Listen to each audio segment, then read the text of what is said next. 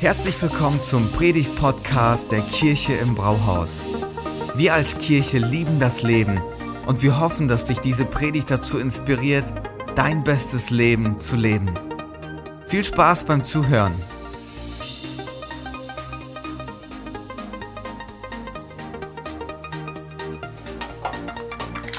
So. Ich würde die Predigt mit einer Frage beginnen. Was haben deine Mutter, dein Vater, Mutter Teresa, Albert Schweitzer und Nelson Mandela gemeinsam? Statistisch gesehen gehören sie zu den Top 10 der Vorbilder, die wir uns als Deutsche suchen. Die, die gehören zu den Top 10 der Vorbilder und Idolen, die wir als Deutsche uns aussuchen und sagen, wir wollen uns nach ihnen orientieren und ähm, wir wollen eine Person haben, auf die wir schauen, um ein Leben zu leben, das genauso ist wie sie, das uns inspiriert. Und äh, wir starten ja heute, wie Axel schon gesagt hat, eine neue Themenreihe, Abenteuer leben, Vorbilder gesucht, weil wir vom Herzen glauben, dass dieses Leben, in dem wir uns befinden, das doch so komplex ist und so viele unterschiedliche Sachen mitbringt, ähm, braucht es Vorbilder. Es braucht Vorbilder, an denen wir uns orientieren, die uns inspirieren, dass wir das Leben meistern können. Und ähm, Vorbilder haben wir genau diese Aufgabe. Man hat sie immer vor Augen. Immer vor Augen und die sagen einem, hey, so kann dein Leben auch aussehen. Orientier dich an mich und dann kannst du wirklich so ein Leben gestalten. Ich weiß noch, bei mir als Kind war das so, äh, ich bin Fußballfan, Bayern-Fan und habe dann immer die Poster gesammelt. Kennt ihr das noch? Ich weiß gar nicht, ob man das heute noch macht. Auf jeden Fall bin ich zu dem Supermarkt gegangen und habe dann da durchgeschaut und habe dann gemerkt, so, okay, diese Woche ist der Star dran als Poster und wenn das mein Idol war, habe ich das natürlich gekauft und dann an meine Wand gemacht. Mein Zimmer sah aus ähm, mit ganz vielen, also gekleistert, würde ich mal sagen, wie ganz viele Tapeten, alles voll. Und das mal drei, C. Roberto, Roy Mackay, Lisa Razou, dann war da noch Philipp Lahm und Schweinsteiger und Luca Toni und Ribéry und alle, also das ganze Zimmer war voll. Und jeden Morgen bin ich aufgestanden und ich hatte sie vor Augen. Das waren meine Idole. Und dann beim Fußballspielen auf dem Bolzplatz habe ich mir natürlich angeguckt, wie jubelt Luca Toni. Da muss ich das natürlich nachmachen, wenn ich ein Tor schieße die haben mich inspiriert. Aber nicht nur als Kind brauchen wir Vorbilder, auch heute in unserem Leben brauchen wir Vorbilder, die uns ähm, inspirieren und motivieren, ein Leben zu leben, das von wahrer Größe zeugt. Und wie wir das in den nächsten Wochen machen wollen, ist, dass wir in den ersten Teil der Bibel schauen und uns Persönlichkeiten raussuchen, an denen wir uns orientieren. Im Alten Testament gibt es viele Persönlichkeiten, da können wir uns ein bisschen inspirieren lassen. Und normalerweise predigen wir ja hier so, dass wir einen Bibeltext nehmen und uns anhand dieses Bibeltextes ähm, ein Thema erarbeiten und uns an diesem Bibeltext orientieren. Was wir in den nächsten Wochen machen, ist, wir arbeiten biografisch. Wir schauen uns eine Person an, gucken uns verschiedene Aspekte dieser Person an, gucken, wie kann es uns inspirieren und uns helfen, dass wir ein richtig vorbildliches Leben führen. Die Person, auf die wir heute schauen, ähm, mit der wir den Start machen, ist Abraham. Abraham, okay? Das ist eine Person, die total inspirierend ist. Abraham ist eigentlich jemand, der hat für sein Leben ausgesorgt. Komplett, ich würde mal sagen, gesettelt im Leben, angekommen, alles, was er brauchte, hatte er. Er war der Sohn eines Patriarchen. Terach hieß sein Papa. Und wenn du der Sohn von so einem Typen warst, hast du den Jackpot gehabt. Du warst, warst versorgt für den Rest deines Lebens. Du musst dir um nichts Gedanken machen. Um gar nichts. Und wenn wir in dieses Altertum schauen, war das damals so, dass wenn jemand einen Namen hatte, dann war das eine identitätsgebende Bedeutung. Also es war nicht so wie heute, ähm, Anastasia hört sich schön an, das passt irgendwie zu unserer Familie und ähm, passt sogar mit dem Nachnamen, irgendwie ist das toll. Damals war das ganz anders. Wenn sich jemand, wenn jemand einen Namen bekommen hat, dann war das die Identität der Person. Und der Papa von Abraham, Terach, sein Name bedeutet der Ort, an dem man verweilt. Der Ort, wo du zu Hause bist, da, wo du dein Leben verbringst, da, wo du Wurzeln schlägst und da, wo du eigentlich nicht mehr weggehst. Und mit diesem Gedanken ist Abraham aufgewachsen. Da, wo mein Papa ist, da bin ich zu Hause. Da schlage ich die Wurzeln in die Tiefe und da bin ich angekommen. So, und jetzt war folgende Situation. Abraham ist ungefähr 75 Jahre alt und dann beginnt Gott mit ihm zu reden. Und Gott sagt zu ihm, Abraham, ich möchte, dass du aufbrichst in ein Land, das ich dir noch zeigen werde. Und du sollst da hingehen und ähm, ich werde dich zu einem großen Volk machen. Du wirst der Stammvater sein. Und ähm, geh einfach los, lass alles hinter dir, deine Familie und so weiter. Und ähm, auf dem Weg klären wir das schon. So, ich hätte da ein paar Fragen. So einen alten Baum verpflänzt du nicht, der bleibt da. Abraham 75, keine Kinder, mit dem Thema eigentlich schon abgeschlossen und er soll jetzt ein Stammvater werden von einem großen Volk.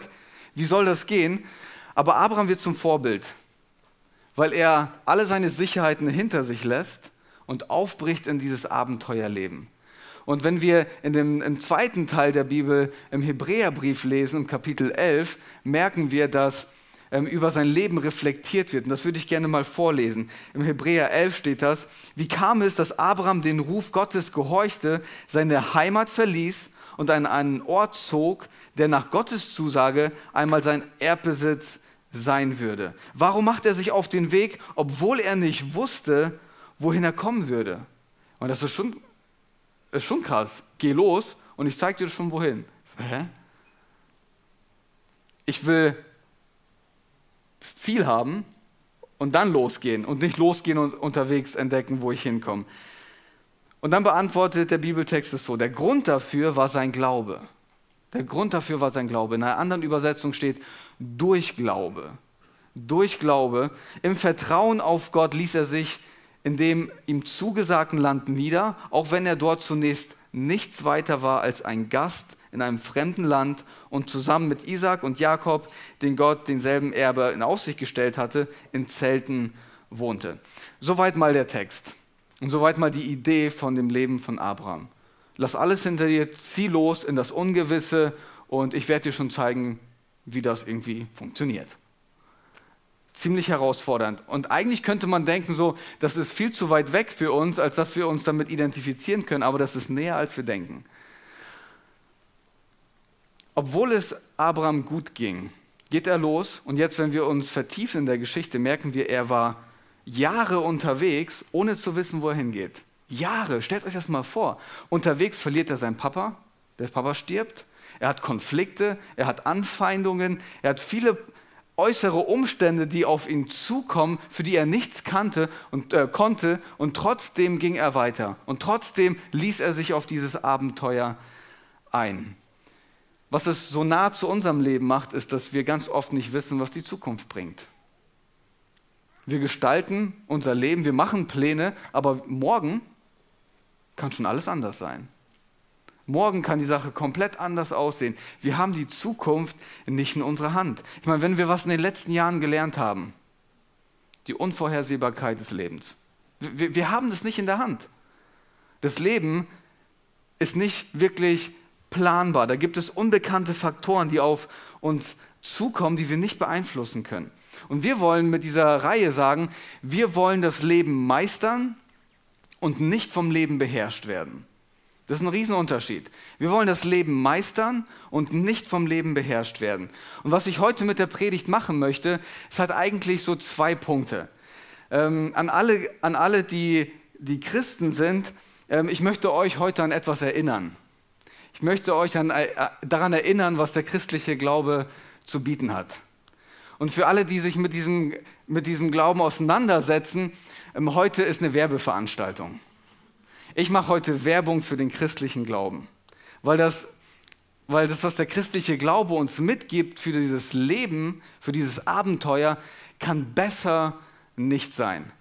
Also, eine Erinnerung an alle, die das schon vielleicht kennen und vergessen haben und eine Werbeveranstaltung für alle, die sich auf diese Reise einlassen.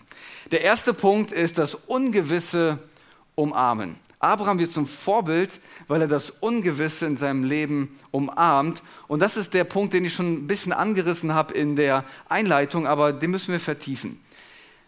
Weil er ja Jahre gebraucht hat, um anzukommen, musste er auf dem Weg mit ganz vielen Dingen leben, die er nicht beeinflussen konnte. Aber Abraham hat verstanden, dass er den Umständen und den äußeren Faktoren nicht vertrauen kann den kann er nicht vertrauen. Er kann sich nicht, er kann seine Hoffnung nicht auf diese, diese Punkte setzen. Und er hat es irgendwie geschafft, und deswegen wird er zum Vorbild, sich innerlich von diesen Dingen zu distanzieren. Vielleicht kann man das auch so beschreiben. Abraham hat verstanden, dass es nicht darauf ankommt, was im Leben passiert, sondern wie ich auf das reagiere, was mir im Leben passiert. Das ist ein Riesenunterschied. Ob du dein Leben meisterst oder beherrscht wirst, hängt ganz viel damit zusammen. Ganz, ganz viel damit zusammen.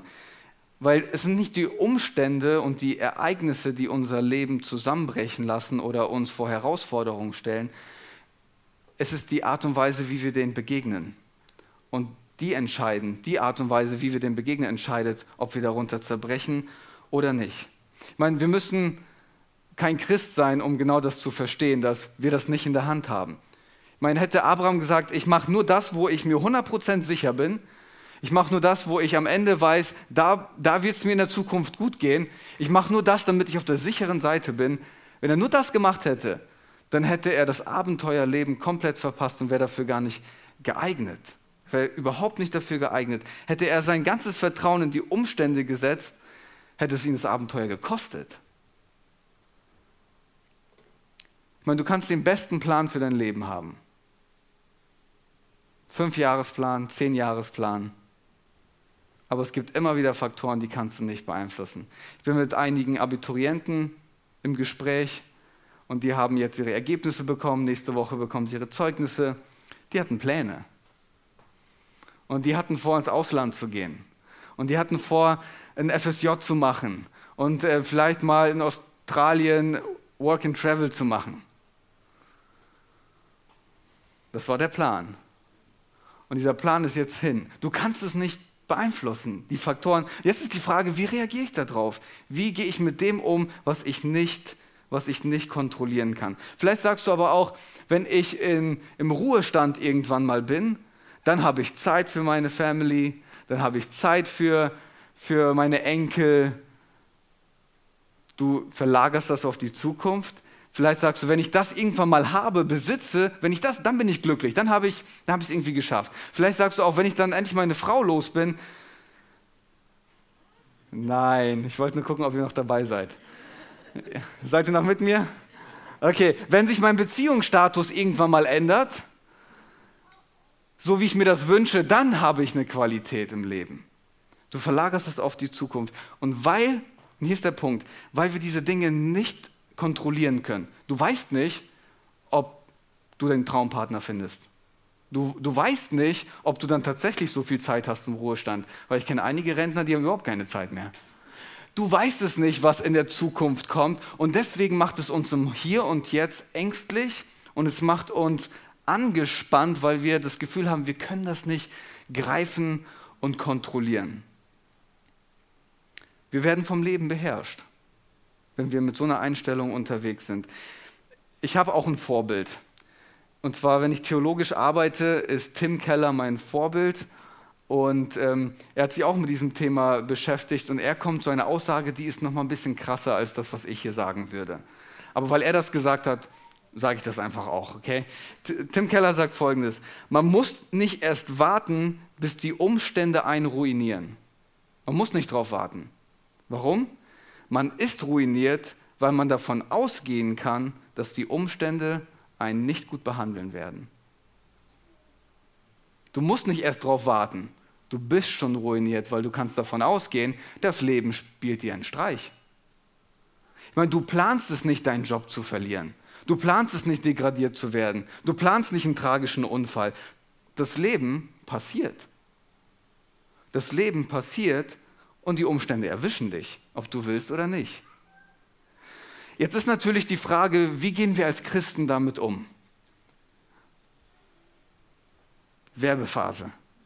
Wie gehen wir als Christen damit um? Du kannst natürlich dir die Frage stellen, wird der christliche Glaube mir helfen? Wird der christliche Glaube mir helfen? Wird er mir die Kraft geben? Wird er mir die Kontrolle über diese Umstände geben? Wird er mir helfen, meine Ambitionen zu erreichen? Kann der christliche Glaube all das? Das sind keine schlechten Fragen. Ich würde aber gerne noch mal eine Frage vorher stellen. Und zwar folgende: Ist es wahr, was der christliche Glaube sagt?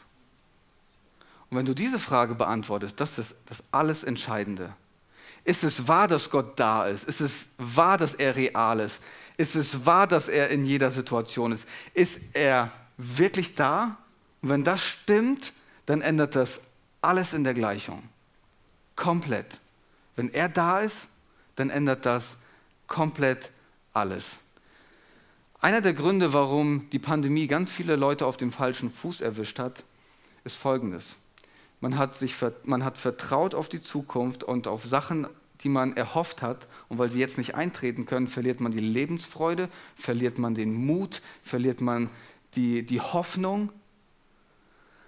Aber der christliche Glaube sagt, es ist egal, was für ein Umstand kommt, mein Gott ist schon da.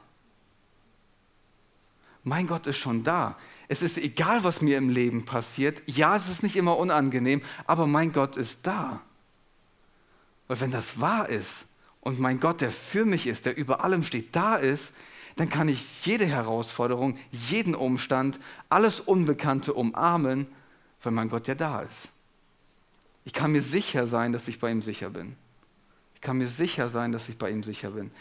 Weil wenn Jesus alles ist, was in deinem Leben zählt, dann sind die Umstände und die Ereignisse, die du nicht beeinflussen kannst, schon angezählt.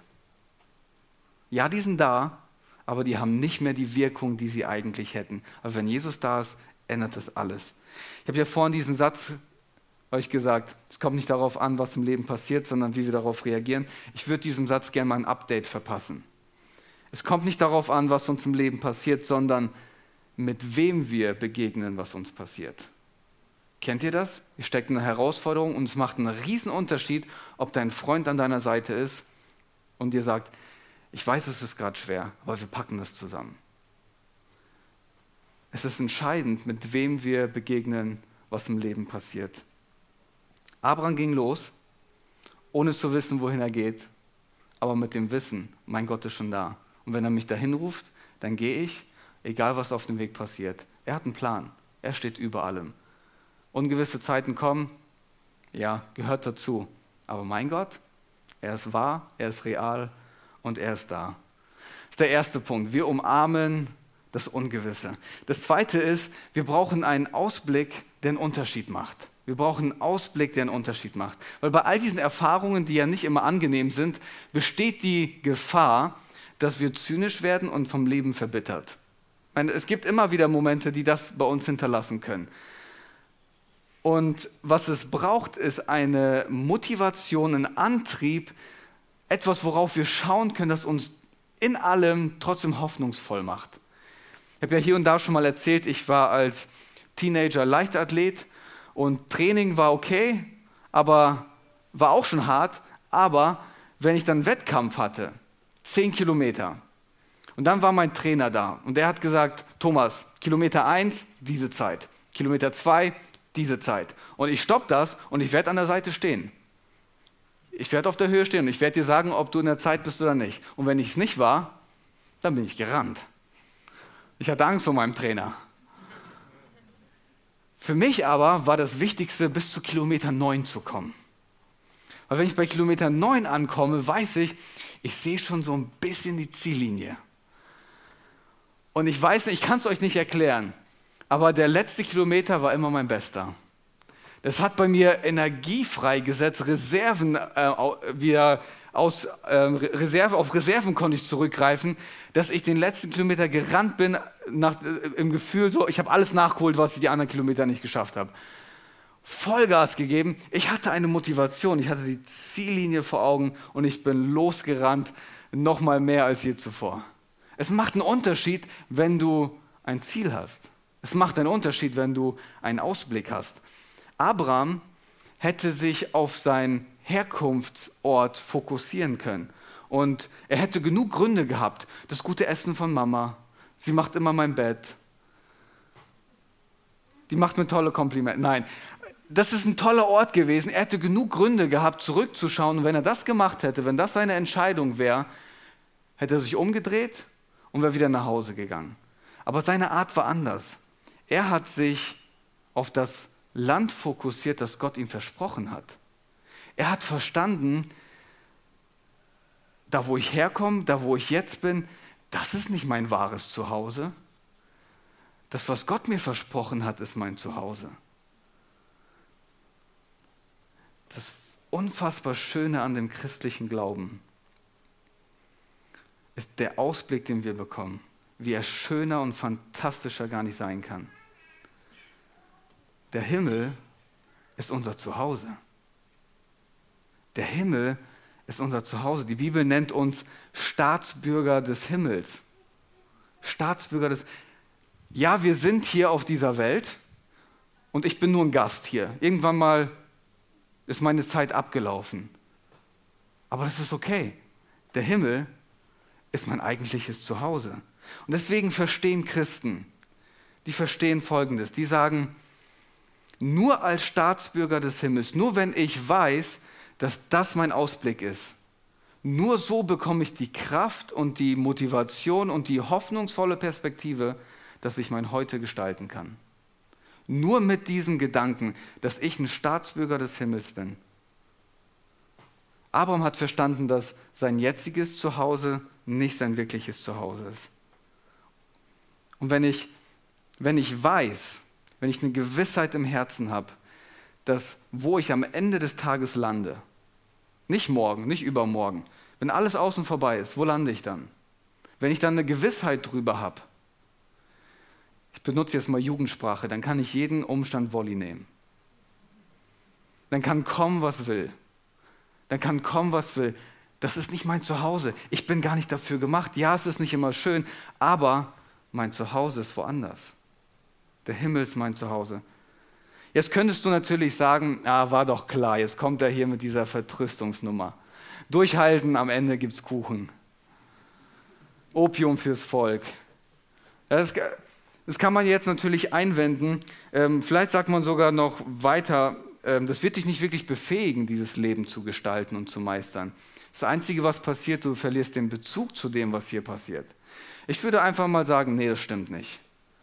Das stimmt nicht. Und ich sage euch, ich sage euch warum, indem ich ein bisschen was ausholen muss und beschreiben will. Woher bekommen Leute die emotionale Kapazität und Kraft, auf Sachen hinzuweisen wie Ungerechtigkeit, ähm, Betrug in der Abteilung, was auch immer, auch wenn es sie was kosten wird? Woher bekommen sie diese Kraft? Sie machen das, weil sie ein großes Ziel vor Augen haben. Sie sind bereit, Verluste einzugehen, weil sie sagen, im Vergleich zu meinem großen Ziel ist der Verlust, den ich jetzt erlebe, das ist handelbar. Das ist okay. Ich kriege das hin. Vielleicht mal umgedreht. Warum sind Leute in einem Job gefangen, wo sie genau wissen, den mache ich nicht aus Leidenschaft, aber ich könnte irgendwas machen, wo ich viel mehr Leidenschaft hätte. Aber die Verluste, die damit verbunden wären, diesen Job aufzugeben und etwas anderes zu machen, dann ist man nicht bereit, diesen Preis zu bezahlen. Der Verlust wäre zu hoch. Stellt euch mal vor, ich hätte 500 Euro in meiner Tasche und ähm, ich habe ein Konto in der Schweiz, da sind ungefähr 5 Millionen drauf. Ich weiß, ihr glaubt mir nicht, stimmt auch nicht. Aber das hilft, das zu, das hilft, das zu illustrieren. Okay? Also 500 Euro in der Tasche, ein fettes Konto in der Schweiz. Jetzt bin ich unterwegs und jemand kommt und klaut mir die 500 Euro. Dann denke ich mir so, das geht nicht. Das tut weh. Das ist strafbar. Natürlich bewegt mich das. Und gleichzeitig denke ich mir so, ich habe ein volles Konto in der Schweiz. Wo ist das Problem? Ja, 500 Euro, ja, aber ich habe ein volles Konto in der Schweiz. Wenn du aber nur 500 Euro hast, und das ist alles, was du hast, dann ist das schon eine ganz andere Geschichte. Ich glaube, ihr wisst, worauf ich hinaus will. Wenn dein Ruf, den du hier hast, alles ist, was du hast, hast du alles zu verlieren. Wenn das Geld, dein Zuhause, dein Status, alles ist, was du hast, und es nimmt dir jemand, dann hast du alles zu verlieren. Aber wenn du weißt, das ist gar nicht mein Zuhause, mein Bankkonto ist voll und jemand klaut mir meinen guten Ruf und ich verliere den, das sind nur Peanuts. Mein Konto ist voll. Der Himmel ist mein Zuhause. Und wenn ich mit dieser Einstellung unterwegs bin, was sollten mir die Leute hier schon wegnehmen auf dieser Welt? Wenn der Himmel mein Zuhause ist, dann bekomme ich eine ganz andere Kraft, mein Hier und Heute zu gestalten. Ich habe einen viel hoffnungsvolleren Ausblick, weil ich genau weiß, hey, irgendwann ist das eh vorbei. Irgendwann mal ist das eh vorbei. Gesundheit spricht nicht das letzte Wort, Karriere auch nicht, Familie sogar die nicht. Und Abraham hat genau das verstanden. Sein Konto war voller als das, was er jetzt erlebt hat. Damit konnte er die Umstände und die Ungewissheit begegnen und sagen, ist okay, ich kriege das schon hin. Mein Konto ist voll. Ich sage das nochmal. Wenn das Leben hier und jetzt alles ist, was du hast, dann kannst du alles im Leben verlieren. Wenn du einen Ausblick hast, wie der, den uns der christliche Glaube gibt, dann hast du nichts zu verlieren. Und das, ist, das macht einen riesengroßen Unterschied. Einen riesengroßen Unterschied. Zwischenfazit. Wie gestalten wir dieses Abenteuer? Indem wir das Ungewisse umarmen und sagen, es ist okay, weil ich einen Gott habe, der ist real, er ist wahr und er ist da. Mit ihm begegne ich das Ungewisse. Und was sollte mir hier und jetzt schon passieren? Mein Konto ist voll, mein Himmel ist mein Zuhause. Da ist, wo ich am Ende lande. Und es gibt mir eine Kraft für, für das Jetzt und Hier. Aber wir sind ja auch noch in diesem Leben drin, oder? Und wie gestalten wir dieses Leben, den Weg dahin? Und das ist der letzte Punkt, den ich gerne mit euch anschauen möchte. Der Weg dahin. Über Abraham wird gesagt, dass er dieses Abenteuerleben durch Glauben gemeistert hat. Er hat dieses Abenteuerleben durch Glauben gemeistert. Ich habe letzte Woche schon über Glauben gesprochen. Und äh, ich habe das sehr ausgeführt. Deswegen werde ich das heute nicht machen. Wenn du das nachschauen möchtest, kannst du es gerne machen. Aber trotzdem vielleicht ein kleiner Hinweis. Es reicht nicht nur an irgendwas zu glauben. Glauben an Glauben bringt nichts. Du brauchst eine Substanz.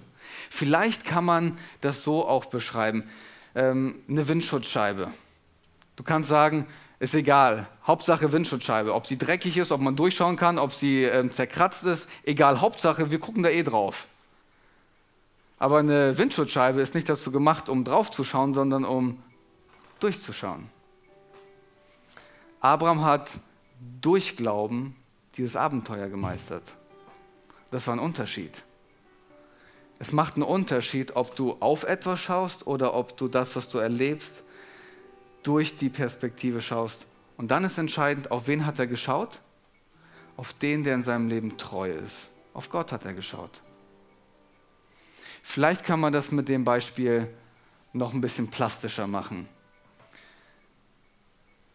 Auf eine Person zu vertrauen bedeutet, einen Anker auszuwerfen und sich festzumachen. Abraham hat sich an Gott festgemacht und an seine Versprechen. Und was ist dieser Anker? Wo vertiefen wir uns und wo kommen wir da an ihn ran? Die Romantiker haben das in, in, in, den Gedichten schon mal eine grobe Ahnung gehabt. Eine grobe Ahnung. Was haben die in ihren Gedichten gesagt? Sie haben gesagt, wie gestaltet man das Leben? Alles, was du brauchst, ist Liebe. Alles, was du brauchst, ist Liebe. Sie sagen, egal was du erlebst, wenn du nur Liebe hast. Egal wo du wohnst, Hauptsache du hast Liebe. Besser Liebe in einer Hütte als in einem Palast ohne Liebe. Und die haben schon eine gewisse Ahnung gehabt, aber hier kommt, hier kommt der Unterschied. Wir alle sehnen uns im Herzen nach völliger Annahme und nach bedingungsloser Liebe. Und ja, auch wir Männer, das ist jetzt kein romantischer Talk für Frauen, okay? Jeder von uns hat das Grundbedürfnis im Herzen, gesehen werden zu wollen, Wir alle wollen wahrgenommen werden. Wir alle wollen mal auf die Schulter getippt bekommen, sagen, hey, ich habe dich gesehen, das hast du richtig gut gemacht. Ich bin so stolz auf dich. Und wir Männer zeigen das nicht, aber das, das löst emotional ganz viel bei uns aus. Warum? Das ist unser Grundbedürfnis. Wir, wir wollen gesehen werden, wir wollen angenommen sein. Und einen Anker rauszuwerfen bedeutet, sich an jemanden oder etwas zu ankern, der uns genau das gibt. Und was wir ganz oft machen, ist, wir werfen unseren Anker raus, befestigen ihn an Personen, versuchen dort die Annahme und die Liebe rauszubekommen und merken, diese Person kann das gar nicht geben. Und dann nutzen wir unseren Job oder Freundschaften oder was auch immer und merken, das geht nicht. Und dann kommt eine ein erster Sturm und weil die Person mitten in diesem Sturm ist, wird sie einfach mitgenommen. Und der christliche Glaube, der ist so fantastisch. Der sagt uns, verankere dich in Jesus an den, der über den Sturm steht, an dem der Liebe in Person ist, an die Person, die dir genau gibt, was du brauchst.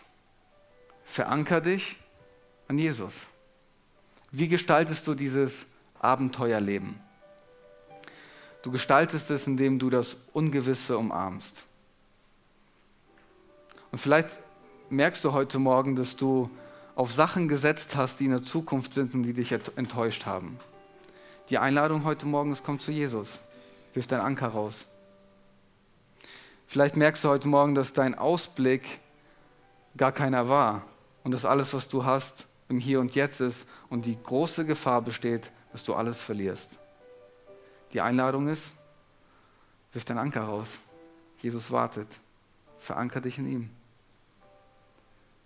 Und in diesem Leben werden deine Bedürfnisse gestillt, indem du deinen Anker rauswirfst auf Jesus, der genau weiß, was du brauchst, der die Liebe in Person ist, der den größten Sturm schon gestillt hat, der der Wellenbrecher schlechthin ist, der der Lebensspender ist, der dein Herz genau kennt und genau weiß, was du brauchst. Du kannst dieses Abenteuer gestalten. Du musst nicht das Opfer dieses Lebens sein.